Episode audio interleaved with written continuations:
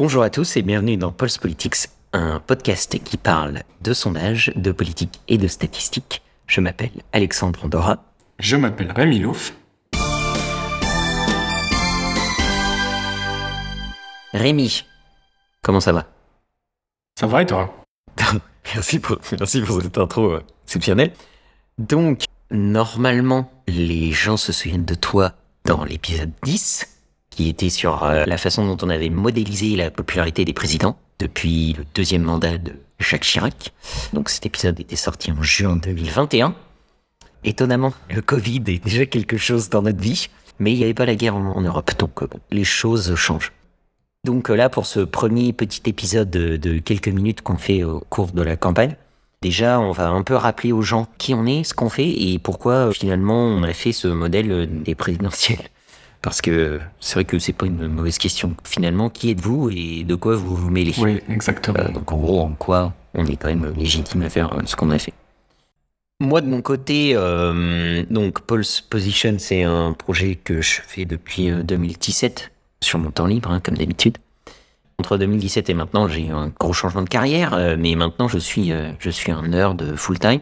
Et donc, euh, je travaille sur des modèles bayésiens, qui est notre spécialité à Rémi et à moi, qui sont des modèles qui permettent d'intégrer l'incertitude, on va dire, et aussi d'intégrer connaissances scientifiques, qui sont aussi appelées a priori, dans les modèles. Et donc, c'est particulièrement utile dans les environnements où il n'y a pas beaucoup de données, ou alors euh, les données sont ce qu'on appelle bruyantes, c'est-à-dire qu'elles sont pas entièrement fiables, et où donc il y a besoin euh, d'informations en dehors des données à rajouter dans le modèle. Et donc c'est exactement le genre de cas, les élections. Ça s'applique pour les élections, parce que les sondages sont une observation bruyante de la réalité. Donc ça, c'est rapidement sur Postposition. Et sinon, d'un point de vue personnel, euh, mon travail, c'est d'être modélisateur euh, spécialisé en statistique bayésienne. Donc faire des modèles, c'est ce que je fais tous les jours, pas sur les élections uniquement, et en général, je me fais payer pour ces modèles-là. Donc je travaille dans une entreprise que j'ai fondée avec des amis, MC Labs, vous pouvez aller voir si vous voulez. Et donc euh, voilà, en gros, un peu mon background. Mes études sont aussi en sciences politiques, donc c'est pour ça que j'avais commencé à l'époque à m'intéresser à ce genre de sujet de prévision électorale parce que ça reliait euh, à la fois mon côté nerd et mon côté science politique. C'était très sympa. Voilà, voilà, euh, je pense euh, un peu pour, disons, établir la légitimité du truc. Évidemment, je pourrais élargir si besoin, mais je pense que c'est un début. Rémi, toi, si tu peux donner un peu ton parcours pour... C'est quand même pas mal, ouais. Alors moi, ma légitimité, elle vient du fait que bah, je raconte beaucoup de bêtises sur Twitter tous les jours. c'est une chose de la politique. Non, je rigole. Pas tant que ça. Mais euh, moi, j'ai un... Donc, pareil, hein, je baigne dans les stades avec Alex. Moi, c'est comme ça qu'on s'est connus, d'ailleurs. Hein. Euh, c'est via les stades. Moi, j'ai un background en physique. Donc, de la modélisation, j'en fais depuis très longtemps. Donc, c'était pas de la modélisation bayésienne à l'époque, mais c'est un peu dans le même esprit. Et je suis rentré dans les stades un peu par curiosité. Euh, il y a, enfin, je dirais, ça doit faire 7-8 ans maintenant. Ça commence à faire. En ce moment, bah, moi, je travaille à mon compte, hein, donc je suis du conseil. Depuis un moment, d'ailleurs, j'ai un très gros client aux États-Unis pour lequel je fais de la modélisation, euh, modélisation de, time series, de séries temporelles. c'est super intéressant, et surtout à très grande échelle. Je développe aussi pas mal d'outils qui permettent de faire de l'inférence PSN. Euh, donc moi, j'ai la double casquette euh, modélisation, mais aussi tout ce qui est outillage et, code à l'intérieur. J'ai rejoint le projet, comme on l'a dit tout à l'heure, en juin 2021 j'ai vu qu'Alex avait sorti un modèle pour la popularité des présidents et suis fait ah c'est cool, on va voir est-ce qu'on peut faire un truc ensemble etc. Du coup on a bossé, on a sorti une nouvelle version, c'était sympa. Comme on s'est pas engueulé, on va peut-être remettre ça pour les présidentielles. Et du coup voilà on a bossé euh, sur un modèle pour les, les élections présidentielles 2022. Exactement voilà. Euh, oui peut-être le dernier truc à rajouter c'est que on est tous les deux très impliqués dans la communauté open source, donc on fait tous les deux du développement open source et on est, euh, c'est important ça, ce qu'on appelle euh, core développeur de certains packages. Euh, on code sur Python, donc les packages dont on est core développeur et qu'on utilise aussi d'une manière générale. Parce qu'on n'utilise pas que des packages dont on est core développeur, heureusement. parce que comme ça, on peut aller se plaindre auprès des autres core développeurs dans ces cas-là quand ça marche pas. et voilà, donc c'est en Python. Je pense que c'est l'occasion de rappeler que tout le projet, toute Pulse Position est open source d'ailleurs. Enfin, c'est-à-dire que tout, Exactement. vous allez voir tout du code, vos analyses, etc. Tout est consultable en ligne. C'est pas toujours super bien formaté, n'est-ce pas, Alex? Mais c'est accessible et du coup, si vous avez des doutes sur ce qu'on fait, vous pouvez toujours le voir directement, même proposer des améliorations. Oui, ça, toujours. Toujours. On est toujours. Oui. Donc, euh, effectivement, voilà. Donc, tout ce côté open source, c'est quelque chose qui est très important pour nous. On, vient là, on, travaille là-dedans, on baigne là-dedans tout le temps. Donc, tout le code est disponible en ligne sur GitHub. Euh, les liens seront dans la description du podcast. Euh, évidemment, n'hésitez pas à aller faire un tour. Encore mieux, à proposer des améliorations et euh, on sera ravis de vous accueillir dans l'équipe. Parce que deux juste sur notre temps libre, c'est pas beaucoup. Voilà. Donc ça, c'était open source. Et peut-être, en fait, pour ce premier épisode, j'aimerais bien qu'on se focalise sur une autre question qu'on a eue, ou une confusion, qui est finalement, euh, qu'est-ce que c'est un modèle, quoi? C'est quoi la différence avec euh, un sondage, et c'est quoi la différence avec une moyenne, tout simplement? Donc euh, ça, c'est absolument important. On n'est pas du tout un institut de sondage, on fait zéro sondage, et on n'est pas des sondeurs. Donc on n'a pas cette connaissance de euh, la façon dont le sondage X est redressé pour tel candidat, ou des choses comme ça. Ça, c'est des choses qui sont en interne, euh, fait par les instituts. Souvent, c'est des infos qui sont pas forcément disponibles d'ailleurs en public. Donc ça, nous, c'est pas du tout notre boulot. Ce qu'on fait, c'est qu'on prend les résultats de tous les sondages. En fait, faire des modèles, c'est un peu comme avoir euh, toute une, panoplie de Lego à notre disposition et on essaie de voir euh, parmi euh, l'infinité de façons d'assembler ces Lego la façon qui ressemble le plus à ce qu'on pense qui fonctionne dans la vraie vie la façon dont une, élection fonctionne, on essaie de voir un peu comment faire cette construction en Lego, et donc chaque Lego est un building block, quoi. Chaque euh, Lego est une brique qui permet euh, de se rapprocher le plus possible de la façon dont on pense qu'une élection fonctionne, euh, en fonction de l'histoire et des connaissances qu'on a sur ce sujet. Donc un modèle, c'est une simplification de la réalité, et le but, c'est d'avoir le modèle qui soit le plus simple possible, mais qui soit pas simple. Ça veut pas dire qu'il est simple en fait. S'il était simple, ça serait super.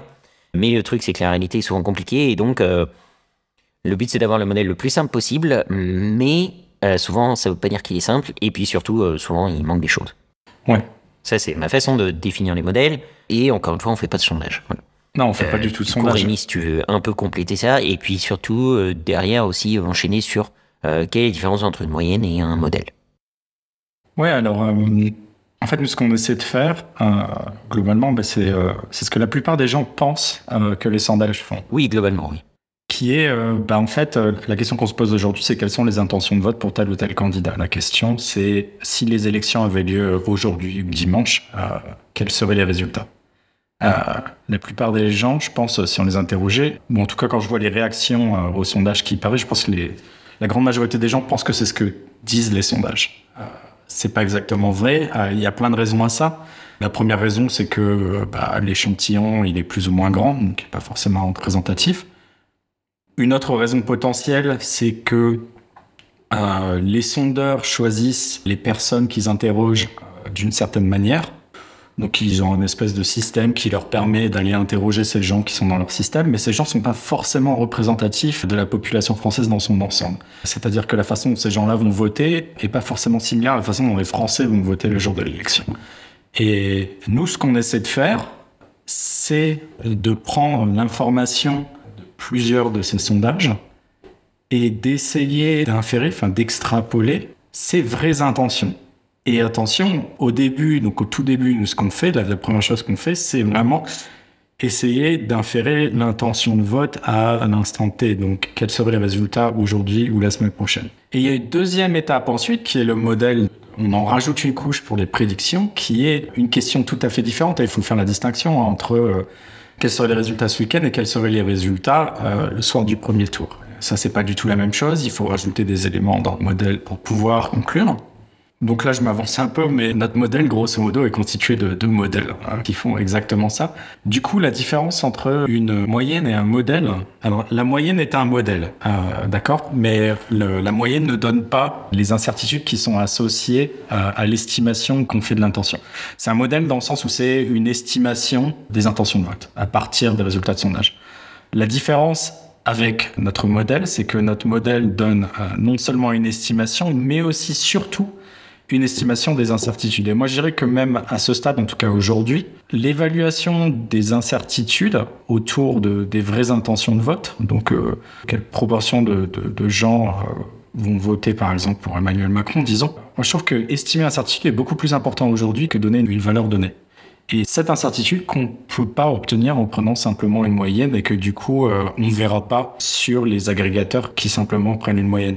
Et il me semble que certains donnent des barres d'erreur, mais enfin moi je vous avoue qu'honnêtement euh, j'ai énormément de mal à les interpréter euh, ces barres sans modèle explicite derrière. Oui, ah bah, c'est sûr qu'il y a deux choses et puis ensuite on va conclure ici, mais euh, euh, oui, voilà, donc ce qu'on appelle la moyenne ici, c'est euh, les agrégateurs hein, que vous voyez un peu partout. Ouais. Euh, puisque maintenant, apparemment, tout le monde développe son agrégateur. Ce qui, je pense, n'est pas le meilleur emploi euh, de la force de frappe et de l'influence des gros médias, mais ça, on en parlera dans un autre épisode. Mais on y reviendra, c'est important. Donc, euh, oui, ça, comme dit Rémi, en fait, ce sont déjà euh, des modèles. Simplement, ils sont implicites. Euh, Et on oublie finalement les, les hypothèses qu'ils font, parce que les hypothèses sont implicites. C'est juste une ligne de code sur un, logiciel informatique, et puis voilà, quoi. Mais on, derrière, on oublie qu'il y a des hypothèses. Aussi, en général, avec ce genre de moyenne, on peut pas vraiment faire de prévision. hein. c'est simplement descriptif, mais c'est pas prédictif. Et deuxième point, donc effectivement l'estimation des incertitudes, qui est euh, là, euh, bah déjà très dur à calculer, puisqu'en fait, en général, sur ces modèles-là, elle vient donc ce sont pas des modèles bayésiens, justement, c'est la différence avec ce qu'on fait nous, ils viennent de formules euh, analytiques, mais qui ne s'appliquent que si les hypothèses des modèles sont vraies. Alors ce qui est normal, hein, un modèle a toujours des hypothèses, mais là simplement les hypothèses ne sont pas forcément très explicites et surtout, euh, on, enfin, on- très hein. elles sont pas très réalistes quoi. Ouais. C'est un peu le problème, c'est que c'est des, c'est des trucs tout faits, c'est des, c'est des toolbox, quoi, c'est des boîtes à outils. On prend juste l'outil, mais si l'outil ne correspond pas exactement à ce que vous devez résoudre, ça devient un petit problème, quoi. Et en plus, les intervalles de confiance que donnent euh, ces agrégateurs ne peuvent pas être interprétés comme vous voulez les interpréter. C'est-à-dire que quand vous voyez un intervalle de confiance à 95%, ça veut pas dire qu'il y a 95% de chances que le résultat se trouve euh, entre ces bornes-là. Euh, pas du tout. Ce sont des intervalles de confiance dits fréquentistes et euh, c'est extrêmement compliqué à interpréter. Même nous, alors qu'on fait des stats tout le temps, on, on pourrait pas le faire. Après, on fait pas ce genre de stats. Mais tu, demandes à quelqu'un qui fait ce genre de stats, même eux, souvent, ils vont donner la définition qu'on a en bayésien. Donc, qui est là, euh, où là, vous pouvez vraiment l'interpréter comme ça. Donc, nous, les intervalles de confiance que vous voyez, c'est euh, si les hypothèses du modèle sont bonnes, il y a 95% de chance ou euh, X% de chance que le résultat se trouve dans l'intervalle que vous voyez. Voilà. C'est exactement comme vous voulez l'interpréter, et c'est exactement comme ça que ça s'interprète en bayésien, pas dans les autres modèles que vous voyez qui ne sont pas bayésiens. Et euh, pour finir, les agrégateurs, par définition, ne sont que sur une élection en particulier. Donc on ne peut pas utiliser l'histoire. Et on ne peut pas utiliser d'autres variables. Nous, notre modèle utilise le chômage, par exemple, et la corrélation entre le chômage et les résultats des élections et les sondages. Vous pouvez pas faire ça avec une moyenne. Et vous ne pouvez pas utiliser les élections précédentes, ce qui est dommage parce que, en général, les élections ont des similitudes. Et donc, en fait, déjà savoir comment ça s'est passé dans le passé vous donne des indications sur comment ça pourrait se passer dans l'avenir. Ouais, parce qu'on a très bien vu euh, qui, ce qui se voit très très bien pour la popularité, par exemple. Il y avait vraiment euh, des similitudes incroyables. euh, Macron coup, un quinquennat qui est complètement différent de celui des autres parce qu'il y a eu pas mal d'événements exceptionnels. Mais sinon, Oui. sur tous les, les mandats d'avant, Ouais. une décroissance et une remontée à la fin. Ouais. Et les, les présidentielles, il y a des patterns qui sont similaires, on le voit aussi, et qu'on l'exploite pour raffiner les résultats du modèle. Et ça, on en parlera dans un autre épisode parce que c'est important aussi. Mais euh, voilà. Donc, on mettra euh, dans la description évidemment le lien vers euh, l'agrégateur de popularité. Euh, sinon, comme d'habitude, comme on n'est que deux et qu'on n'est pas développeur web, on n'a pas de site web pour, pour faire ces trucs-là. Donc, c'est tout sur Twitter. Donc, abonnez-vous à Pole Solution sur Twitter. Si vous êtes développeur web et que vous voulez nous aider à faire des super graphes comme ça et tout, c'est super. Et n'hésitez super. pas à venir vers nous et à nous contacter sur Twitter. Et sur ce, on vous souhaite une bonne journée, où que vous soyez dans le monde. Et on vous remercie pour votre écoute et on vous dit à très vite pour le prochain épisode. Bonne journée.